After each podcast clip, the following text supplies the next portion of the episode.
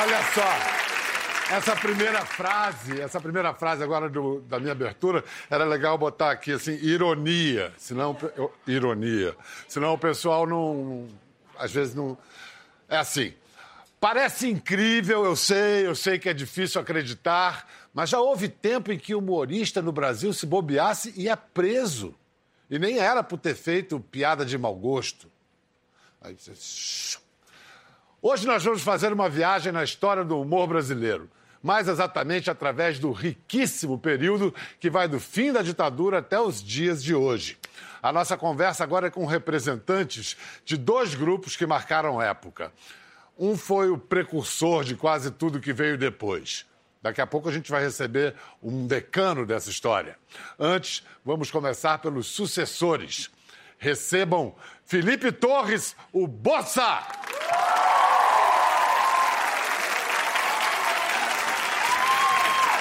Me explica aí, é, isso é o Hermes e Renato ou é o Massacration? Quem são esses? Olha, no Hermes e Renato a gente sempre teve essa verve musical.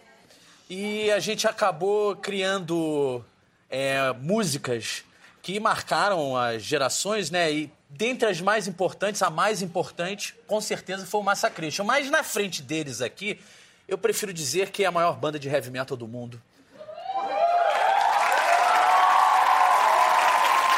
O Massacration começou como uma brincadeira e virou grupo de verdade, já se apresentou para 20 mil pessoas, é verdade? Já, já, no Abril Pro Rock.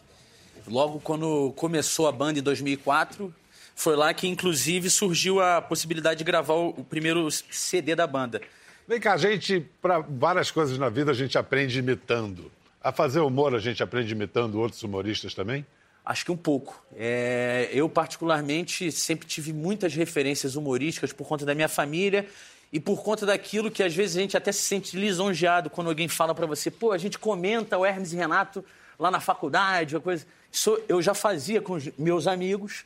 A gente comentava de referências em comum de humor e aquilo foi alimentando, amalgamando essa consciência humorística, vamos dizer assim, e essa vontade de fazer. E qual foi o impacto do Caceta e Planeta na formação do que viria a ser Hermes e Renato? Cara, para todos nós, isso eu posso falar com segurança, sempre foi uma grande influência. Principalmente ali no período do- da, da revista, né? Ah, logo no início. Logo no início, cara, a gente consumia, todos nós... Você tem quantos anos? É, 39. Pô, Demorou para responder, né? É não, que eu a gente vai chegando numa certa idade que a gente não... Mas então você era bem moleque quando, quando você viu as revistas do Caceta, você era bem menino. Molecaço, tinha 8, 9 anos, 10 anos. Aí depois a revista ainda... Até os 14 anos eu lembro que eu acompanhava a revista. Aí depois eles foram pra TV. Então vamos incluir nessa conversa Com certeza, uma honra. o mestre multiartista, incontrolável pela própria natureza, o humorista, documentarista, Massaranduba, seu Creyson, Cláudio Manuel.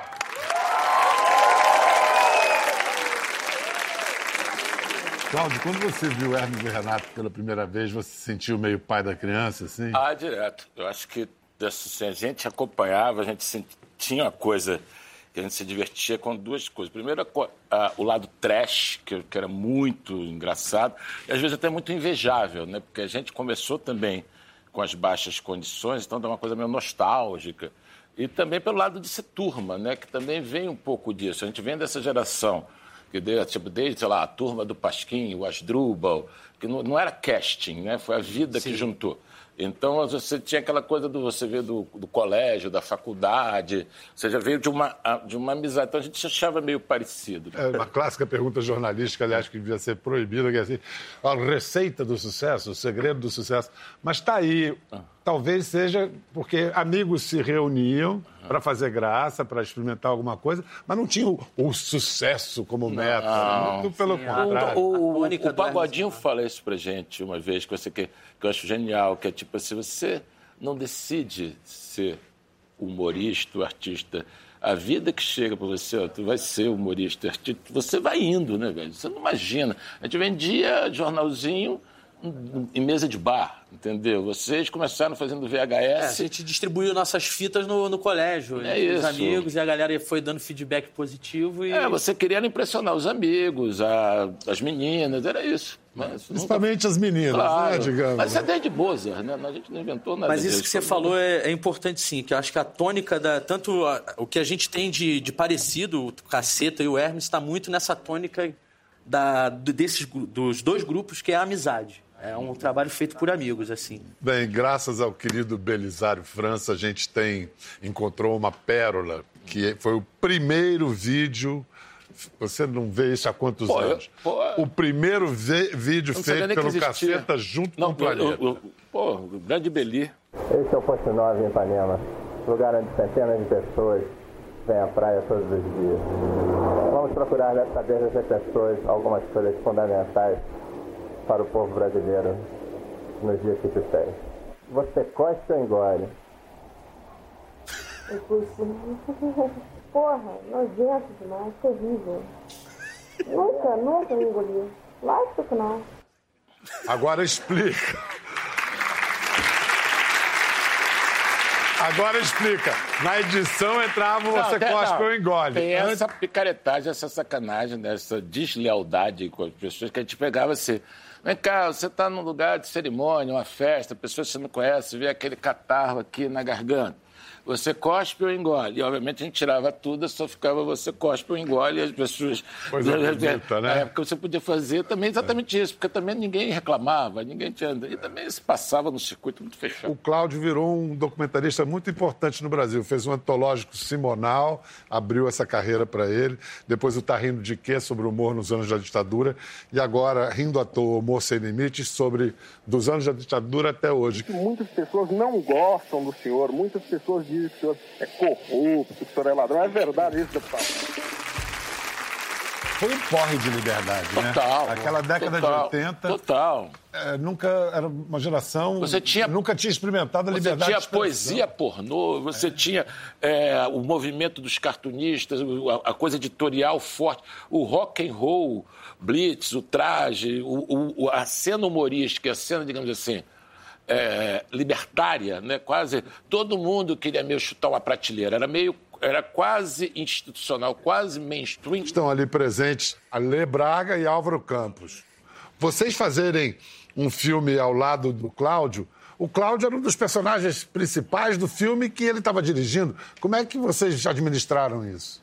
Foi complicado e não, na verdade. É, Primeiro que o Cláudio, como grande documentarista que é, ele tinha noção da necessidade de distanciamento do objeto, né?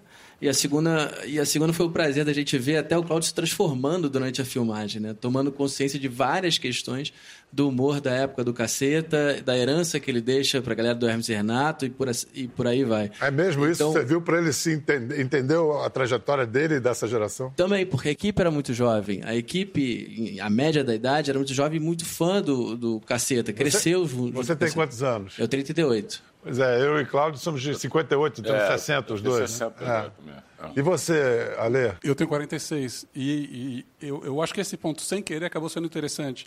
Porque cada um pegou ah, um pouco da história do humor ah, com uma idade diferente. Né? Como, como o, o- o exemplo que ele estava dando, que ele era ma- mais novo quando estava na, na, na época das revistas do, do, do Caceta. A gente tinha o Cláudio, eu já estava um pouco mais velho, cheguei a pegar um pouco de pasquim. O, o, o Álvaro tinha uma visão diferente, a equipe tinha uma visão diferente. E todo mundo foi aprendendo muito falando com as pessoas. E uma outra coisa que era boa é que nós éramos três para discutir o- cada um dos pontos com alguém que fez parte da história. E o número ímpar ajuda também na hora de tomar decisão. Né? Exatamente, isso que eu ia falar. Com três não tem empate, né? Mas era que nem a gente fez isso. Os Obrigado, obrigado, Alê. Obrigado, Álvaro. Obrigado, obrigado. Qualquer coisa a gente vai falando. Mas o, o comentário não é sobre o Cacete do Planeta, é óbvio. Que nesse período que o documentário aborda, a gente ficou 20 anos no ar. Então a gente teve, e não só 20 anos no ar. Mais de 20 anos, A gente né? ficou 20 anos com o caceta, mas a gente escreveu. A gente escreveu É, o TV, TV Pirata. A gente escreveu o TV Pirata, então a gente já estava no TV Pirata, a gente teve participação nessa geração, não só ali atrás como consumidor de, de, de pasquim que deu a nossa formação, e Asdrubal, que também foi, a gente, a gente nem falava da gente que a gente era filho do Pasquim com Asdrubal. E depois a gente, no TV Pirata, foi trabalhar com Regina Caselos, Fernando Guimarães, uh, Patrícia, uh, Patrícia era autora do, do, do, do, TV Pirata, Patrícia Travasso. Então teve essa junção de geração quando sai a, a, as limitações né, do, do regime militar, da ditadura. Vamos ver, tudo começa, né, humilde manjedora do, da revista Caceta Popular. É. O primeiro número ele foi rodado no miógrafo, da mãe álcool. do Hélio. minha mãe era professora miógrafo, primária, que ninguém nem sabe miógrafo que é. álcool. A álcool. E o primeiro era muito ruim, era muito, assim... Não, era um desenho do Marcelo, para você ver o nível que era. E, mas vendeu, vendeu bem, foi um sucesso. Porque e a gente divertido. foi vender na arquitetura, que era o grande objetivo, na verdade. Medicina. Para vender. E Belas vendeu artes. pouco lá. Mas a engenharia vendeu muito. Como dissemos antes, o motivo era darwinista, era pegar gente. É, Era. Eh, Não O- tinha a- mulher a- na engenharia. É, a caceta surge na escola de engenharia da FRJ, com o Hélio, os, os três estudavam lá. Eu estudava engenharia, mas na, na- na Fluminense. O Hélio, eh, Beto e Marcelo, com o objetivo de lutar contra a falta de mulher na engenharia. Era esse Na o bandeira engenharia tinha tão pouca mulher que não tinha nem banheiro, ou tinha Não, na banheiro? UF a gente tinha um banheiro que era homens e Raquel. A gente botava o nome dela, da menina. É, pra- A gente botava o nome dela lá para mais. Agora não. Hoje você. Você já é uma coisa muito mais né, balanceada. já- Felipe, você disse que você lia a caceta, era colecionador da caceta popular. Sim, sim. Então vamos, vamos lembrar alguns momentos dela. Presidente na capa, ou Ah. Cara, essa época era muito boa. caçador de. Essa foi muito boa, porque a gente fez, o Collor estava bombando na época. Sim. A gente fez a matéria do negócio do caçador de Marajás, e eu me lembro que o último e polêmico debate do Lula com o Collor, na primeira de- eleição em 89, que foi um polêmico debate. que Cu faz eleição- bico para inter- inteirar salário. É, isso é- aí tinha o Lula, falou pro Collor, e você, olha aí, você não passa de um caçador de maracujá. A gente, pô, gente, pô, cara, pô, cara, Não, mas né, tá nessa roubando. eleição vocês influenciaram demais. Vocês lançaram o Macaco Tião. Foi o- antes. Foi candidato, Foi, foi, foi 89. prefeito. Era Sensacional. macaco do zoológico do Rio. Ah, esse o aí. Macaco Tião. Tudo pela evolução. Para presidente, Macaco Tião. Que tinha um negócio que o Zou lançou uma coisa de adoção, a gente adotou o macaco, que era uma figura muito popular no Rio e, e bastante humorística. Sim. Porque ele jogava cocô nas pessoas, principalmente em autoridades, tinha essa lenda. E a gente, quando adotou, tinha uma eleição para prefeito, já tinha essa onda de uma insatisfação com os candidatos, a gente lançou. Colou, e o mote era, era o candidato. E é premonitório, porque o grande lance é o candidato que já está já tá preso. Então ele já, já era um negócio que era uma evolução Não, do político. E ele pegou tanto que até hoje, em toda eleição, fala-se de Macaco É, Tião. e na é o época que, era- e na época que, que o humorista tem em comum com o o Macaco Tião, que você já disse? Ah, eu sempre. Eu, eu acho o Macaco Tião um símbolo para qualquer tipo de humorista, porque é o seguinte, eu acho que o Macaco Tião ele é anárquico. E ele não escolhe o, quem é o alvo da piada. Ele faz a piada e é sempre É, iconoclasta. ele, tá taca com a merda. quem tiver na frente. Exatamente, desde o cara quem. com- Que a gente tinha essa coisa da, da, da coisa da metralhadora. Nada contra o fulano que quer ter sua escolha orientada, política, partidária, então ele só bate à direita, só bate à Exatamente. esquerda. É legítimo, não é legal. Agora a gente se divertia mais até dando, batendo indiscriminadamente. Por É mais- exemplo, com uma manchete, uma, uma edição com o Pinochet dizendo abaixo o Pinochet, acima o Pinochet. Exatamente. Você que. E, deu, e dava um choque, porque as pessoas se. Como assim? Entendeu? Para você fazer do Pinochet, tu tem que cair de pau, tu não pode ficar. E não estamos, obviamente, elogiando o Pinochet. Era Acima só. o Pinochet, você ele só estava pro- acima. Não, e você Pode. só está provocando exatamente o. Quem era mais gostoso de sacanear, a esquerda ou a direita? A esquerda, porque era mais inédito. Né? E também entra mais na pilha também, Ele né? na E pilha. hoje, que está mais equilibrado esse negócio de direita e esquerda, quem reage mais? Cara, eu acho que os dois lados estão ficando muito. A gente sempre teve essa intuição, né? Que os extremos se encontram e, na verdade, a, re- a- a devoção, a coisa que você tem adoração meio pelo líder messiânico, pelo pai do povo. Iguala. É igual. Aí, quando, aí você tem isso, você vê os dois lados. Tem... Agora, a gente está agora até com, com, com, o canal no YouTube, então você sente essa coisa mais. É, lá, Evidente. é evidente, É, e esse, esse entrechoque mais evidente. Que você fala assim, não tem a piada boa que você faça para um lado. Você pode fazer uma, uma piada boa sacaneando o Bolsonaro, digamos. A galera do Bolsonaro não vai achar graça nenhuma. Não tem jeito, entendeu? E se você vai sacaneando o PT, a galera petista fica também achando que você, você. A piada, ela passou a doer muito mais. A ter, parece assim, não que a piada fosse neutra, sempre, como até a Laerte fala no, no documentário, filme. que não é. Que não, não é que a piada é isenta, neutra.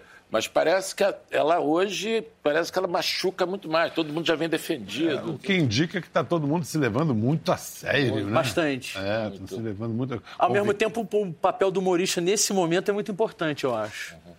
Porque é, no- como eu- se você tem essa postura de macaco Tião, acho que fica mais claro que assim é importante rir de si mesmo, sabe? Principalmente. É. E mostrar que o rei tá nu, né? Não, não, Exatamente. é, Pelo amor de Deus. Você não pode se levar a sério, muito menos que está lá se levando a sério. Exatamente. né? Fa- Falar em gente nua, você, o, o Caceta revelou por que, que o Einstein botou a língua pra fora naquela famosa foto. É, capa Não nossa. era à toa. Polêmica. Era. E tinha essa onda, tinha né? pornografia na ca- Não, tinha- a gente tinha tinha uma- Carlos A Zéfiro. gente tinha uma linha editorial básica que nada que estava na capa tinha dentro. Qual- Qualquer nada, nada, qualquer não tinha matéria do Einstein, não tinha, era toda a gente botava as manchetes, nada disso estava dentro. Era a única linha editorial que tinha. E tinha coisa da linguagem, que se o Pasquim trouxe a gíria, né, a gente escancarou com a escatologia, Palavrão, com a pornografia. Agora, com uma das fotos mais sexys na capa do Caceta do Planeta foi essa aqui. Caceta Ah, é sensacional. Do Caceta Popular. A gravidez Sensacional. polêmica A de gravidez polêmica de Bussunda, inspirada no- na Vanity Fair, a revista que Da tinha Demi publicado a Moore, Demi Moore. É, foi essa De onda. quem foi essa ideia? Cara, na, na verdade é o seguinte, dizer, né? provavelmente ou foi minha ou dele, porque nessa época, como os outros tinham outro emprego e a gente não, a gente trabalhava todo dia na revista. Então, eles chegavam do emprego de tarde para meio dar uma olhada no material que a gente estava fazendo. Eu não me lembro exatamente, mas como eu e ele éramos a redação diária, ou fui eu ou foi ele. É, dos entendeu? dois. E também a publicidade era, era motivo de sátira, sempre foi. Café Dunga! Se o Café Pelé era ruim, imagina esse. É, E isso foi uma grande origem também da implicância, tanto que na Copa de 94, quando o Dunga ganhou e desabafou, ele olhou assim pra gente, que a gente tava lá, tipo, tipo, agora fala, Vai fala tomar o meu coisa. café! É. Vai ter que engolir o meu café! Mas foi porque isso foi a primeira piada contra o Dunga. O Dunga estava começando. Quando ele foi em 94, a gente estava lá em 94, a gente tinha feito uma piada muito cruel na, da televisão já, que era a apresentação dos jogadores para o Parreira, o Parreira técnico. Ah, foi hoje aqui a apresentação da seleção brasileira, e o momento mais importante foi quando a Dunga foi apresentada a bola. Tinha prazer, bola. Aí os jogadores todos sacanearam, é óbvio, e o Dunga odiava, gente.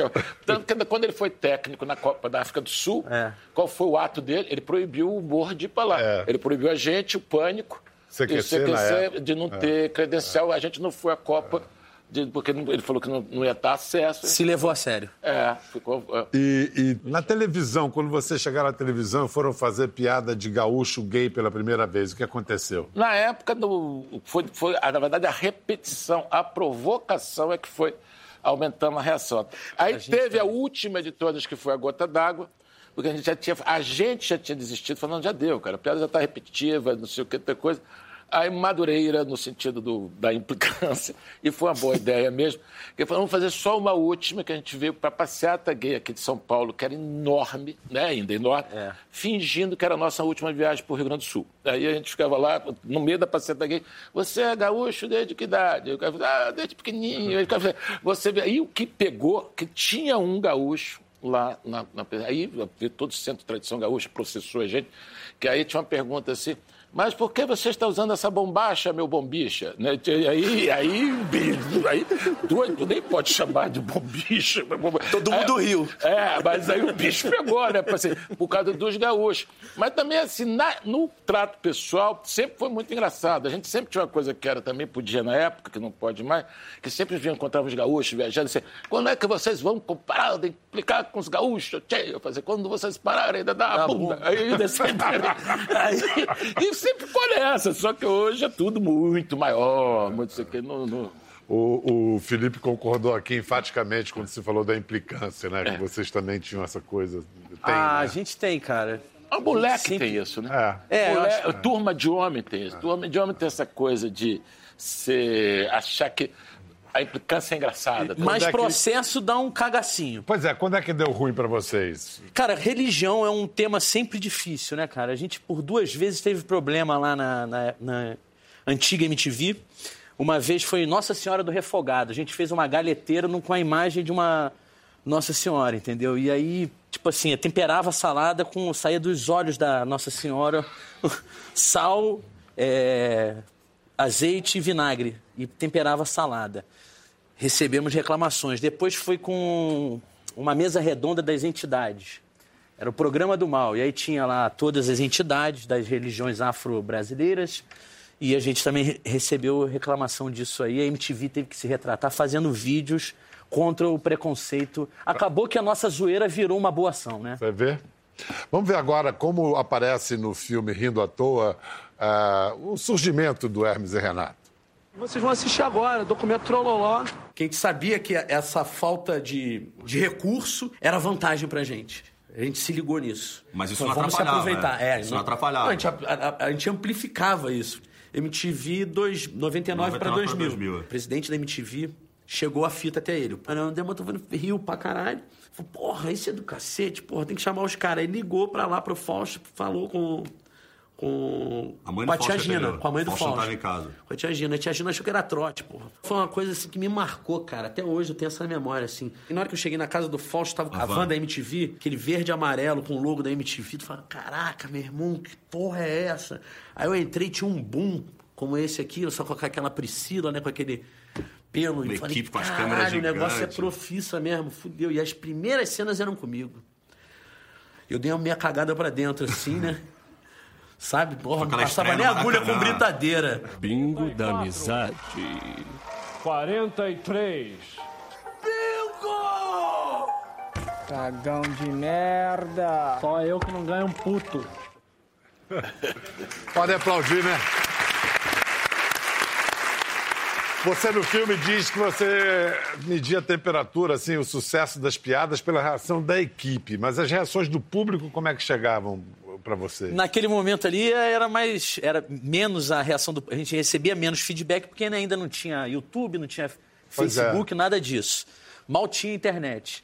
Então a- o feedback era meio assim, as pessoas que chegavam à rua e, na rua e falavam com a gente, né? E a gente mesmo achava graça das coisas. Mas de fato, essa coisa de equipe, sempre, não sei com O vocês. Bossa quando- como é que surgiu? O Bolsa? É. O Bolsa é uma junção de duas coisas. Primeiro, eu e uns outros amigos de Petrópolis, o Carlos Henrique, o Sali e o primo dele, a gente. e Franco, a gente Vocês chamava. são de Teresópolis? Petrópolis. Petrópolis. Petrópolis. A gente tinha, nesse ciclo de amizade lá, a gente tinha uma onda de sacanear um cara que tinha um queixão prognata. Chamava ele de Bolsa. Pô, o cara é mó Bolsa, não sei o quê. E, passado anos, a gente um dia aqui já na- em São Paulo, gravando na, na MTV, tinha uma cena que era o Michael Jackson, era a cirurgia plástica do Michael Jackson. Era tosca pra caramba. A gente pegou uma máscara e foi colocando, recortou essa máscara e foi colocando os elementos durante a cena. Sobrou um nariz lá, o Fausto pegou esse nariz e colocou no rosto. Falei, pô, isso ficou engraçado, me dá isso pra cá. E coloquei e comecei a imitar paulistano, da Moca. Meu, isso aí é bem legal, não sei o quê. Os caras começaram a dar risada. Eu falei, vou usar na próxima cena. Aí eu usei na próxima cena, quando eu começava a falar, que era uma cena tipo de autoajuda, era Chatos Anônimos. Então é aquela reunião de autoajuda e tal, eu chegava, meu, meu nome é Plínio, tenho 32 anos. Os caras começavam a rir. Aí eu falei, pô, isso dá caldo. Aí Fausto falou, pô, vamos fazer um personagem? Vamos fazer um personagem com isso? Eu falei, vamos, vamos fazer o Bolsa. Aí surgiu o Bolsa. Bora ver o Bossa em ação. Gosta. Eu não achei ela muito gostosa, não, cara. Eu troquei ideia com ele.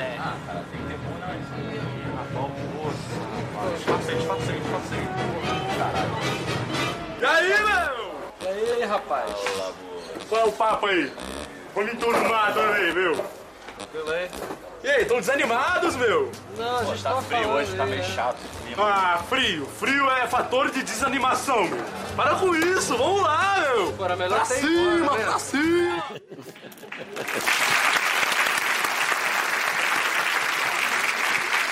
Alguém na rua te chama de Felipe Torres?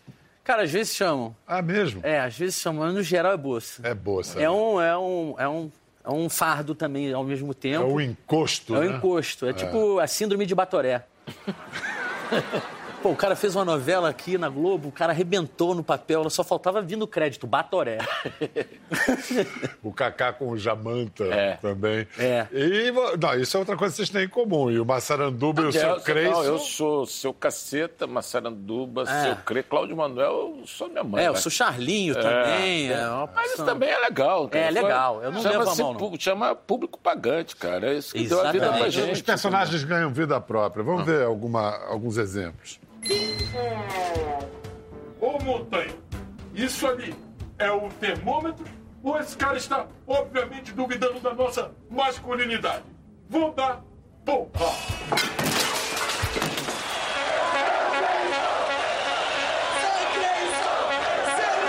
Obrigado, Jair Rodrigo, pelo seu apoio à minha candidatura. Tu é o homem do povo e quem é do povo tem que estar é seu Cresça. Uma loucura. Se, se você levasse adiante, ele seria, teria sido uma É, eleição. na época, a gente, o Macaco Tião teve, a- era, era escrito, você conseguia ter ainda coisa de, ah, o cara votou. Aí já era urna eletrônica, não dava para votar no seu Crespo. Mas foi um negócio que começou com uma piada por causa da legislação eleitoral, que não deixava a gente brincar com os candidatos no primeiro turno, porque tinha que brincar com todos. E tinha 20, eu não me lembro, a gente ficava piada pro Lula, piada pro Sérgio, a gente ficava, ih, falta o Almirante Fortuna. Não dava. Aí a gente, a gente lançou a candidatura própria. Só que quando a gente lançou a candidatura, a gente só fez o seguinte, eu falei, então, vamos fazer um comício de verdade. Como é que vamos fazer um comício de verdade? No programa anterior, acaba a gente convocando para o comício. Foi a única coisa que fez a Maria Paula. Falei, semana que vem, dia tal, na Praça da República, em São Paulo, tanta hora, gravação com o seu Crespo. A Polícia Militar deu 15 mil pessoas e as pessoas, a gente não, a gente não figurinou. As pessoas iam com faixa, assim, é, o povo não tem dente, seu Crespo presidente. Tinha, eu tenho foto disso, tem é, é, turma da oitava série do colégio tal matando aula com seu Crespo. A, a produção me trouxe, eu tenho umas 8, 10 cartas de eleitores, os caras me pedindo operação no SUS, eh, dentadura, cadeira de roda, e você chegava assim para as pessoas e não, porque meu marido fazia. Eu falei, gente, isso é um programa de humor. Isso é de ficção, cara. Mas se o senhor foi eleito, se o senhor foi... Sensacional. E aí era um, e é um personagem totalmente não realista. E quando você É. vai ali, é de verdade pra caramba, né? Um comício. Claro. Teve até na época, na semana anterior, o Ciro Gomes fez um, um- um- comício, já é candidato desde essa época, e, e a Polícia Militar estimou em mil e poucos. E o Ciro Gomes, com, com a repercussão do meu comício, foi nos jornais protestando, dizendo que eram de, ser- de serviço à democracia, um negócio desse tipo. Aí veio as rádios me, me entrevistar, o que, que eu achava. Eu falei, é inveja, que eu dele só teve mil, eu tive 15 mil. E aí fiquei sacaneando. Foi 2002? 2002, na eleição do É, Lula. foi o mesmo ano que a gente lançou também Joselito presidente. Bom, mas o seu Crespo deu Não, não, cara. Deu mais votos. Quase foi eleito. Mas se você, telespectador, está com todo respeito, saudades da caceta, eles estão mandando muito bem no YouTube. O Hermes e Renato hoje está atuante também em que, em que áreas, em que territórios? Cara, é, a gente tem presença nas redes sociais, Hermes e Renato Oficial no, no, no YouTube, e Hermes e Renato Facebook e Instagram. Mas a gente, dos dois, três anos pra cá, a gente se afastou, vamos dizer, do audiovisual e foi pro teatro. Foi teatro. Fizemos uma peça, rodamos 60 cidades. É, fora isso, a gente tem também o Massacration. A agenda do Massacration está tomada. Ah, é Rock in difícil. Rio, não. Cara, estamos negociando, mas é, é difícil pagar o cachê do Massacration, né, cara? Detonator vai ter turnê, é, assim, música nova. Inclusive, Pedro, Pedro Bial, Isso. lançamos hoje o clipe da nova música do Massacration que se chama Motor Metal. E está nas redes sociais e essas coisas aí. Temos também a agenda de shows bem completa, né? E agora vocês vão tocar pra gente o quê? É... Metal Bucetation? Na verdade, há 17 anos atrás, nós sabíamos que ia acontecer o empoderamento feminino. E, em homenagem a todas as mulheres, fizemos essa música em homenagem a elas. Metal Bucetation! Estamos de volta! Nesse encontro de gerações do humor brasileiro, Cláudio Manuel, do Caceta e Planeta. Pode aplaudir também. Felipe Torres, do Hermes e Renato. E Massacration! Vem cá, seus parceiros, Cláudio, no filme falaram que, baix... que algumas fichas caíram para você fazendo filme, entendendo o teu papel e como é que se desenrolou essa história do humor. Que reflexão que você faz É, hoje? tem, tem várias, né? Primeiro, era uma coisa legal também, até do depoimento deles, que não- a gente não tinha dimensão, até porque a gente tem dificuldade disso, de você se ver do lugar onde você está, de você ter ou influenciado, ou um certo legado, né? E tem também as discussões que foram deflagradas, né? Pelo confronto de épocas, né? Principalmente essa coisa de, ah, é, os trapalhões têm isso, antes, antes da gente, ah, porque a questão do, do, do, do- do negro, da mulher, as minorias, o politicamente correto, que eu acho que todas essas discussões são válidas, todas essas discussões podem ser muito interessantes, inteligentes, desde que você deixe de, de lado uma certa pretensão de uma época julgar outra. É, é muito porque fácil. você vai julgar É uma fácil. época com as lentes É, de aí outra. você chega Não, assim. não dá certo. Aí você. Pô, você- é, é muito fácil você cagar a regra 30 anos depois, porque você que está criando essa regra nova. As pessoas perguntam assim: você tinha aquelas coisas, aquela coisa politicamente incorreta? Eu falei, não. Eu não, a gente, eu não me lembro de nenhum dia a gente ter feito uma reunião assim, pô, tá faltando fazer uma piada politicamente. A gente fazia as piadas. A gente não, não- isso não era pauta nossa, isso é pauta da galera hoje. E, e você, Felipe, quais são as suas críticas ao humor feito hoje no Brasil? Não precisa citar nomes, não. Eu não tenho críticas. Eu acho que, de certa forma, a única coisa que está acontecendo é essa, essa avaliação da gente humorista, a partir de um tempo para cá, quando esse termo politicamente incorreto ou correto começou a surgir, que isso na nossa trajetória, vamos dizer, foi lá pelo meio da nossa trajetória. Eles, então, nem usavam esse termo. É, esse- a partir desse momento, acho que todo humorista começa a ter, sei lá, um, um certo cagaço não é a palavra, mas ele tem um- uma preocupação a hora que vai fazer essa piada, entendeu? Isso é ruim, sabe? Eu acho que, é, obviamente, a gente tem uma responsabilidade, mas a gente tem um conjunto de leis. É. A gente tem leis para que protejam contra injúria, contra racismo. A gente Então- começa a ter medo das ideias. Exatamente. Eu acho que não é nem crítico, eu acho que mudou a plataforma. Você pega, você, por exemplo, nós- a gente tinha um orgulho de ser quente, a fazer a piada da véspera. A gente fazia o programa na segunda-feira. É. Hoje isso é passado. Hoje as, as pessoas fazem a piada no minuto. Você, você- Então você É tem uma enxurrada de. Nunca teve tanto humor. Só que a telinha hoje é o seu celular. A piada vem anônima. Então, você, hoje aconteceu alguma coisa agora em Brasília, um minuto depois tem uma piada no, no teu negócio. A televisão ela foi mais para uma coisa da linha de produção de temporada, a, coisa, a questão da, da dramaturgia.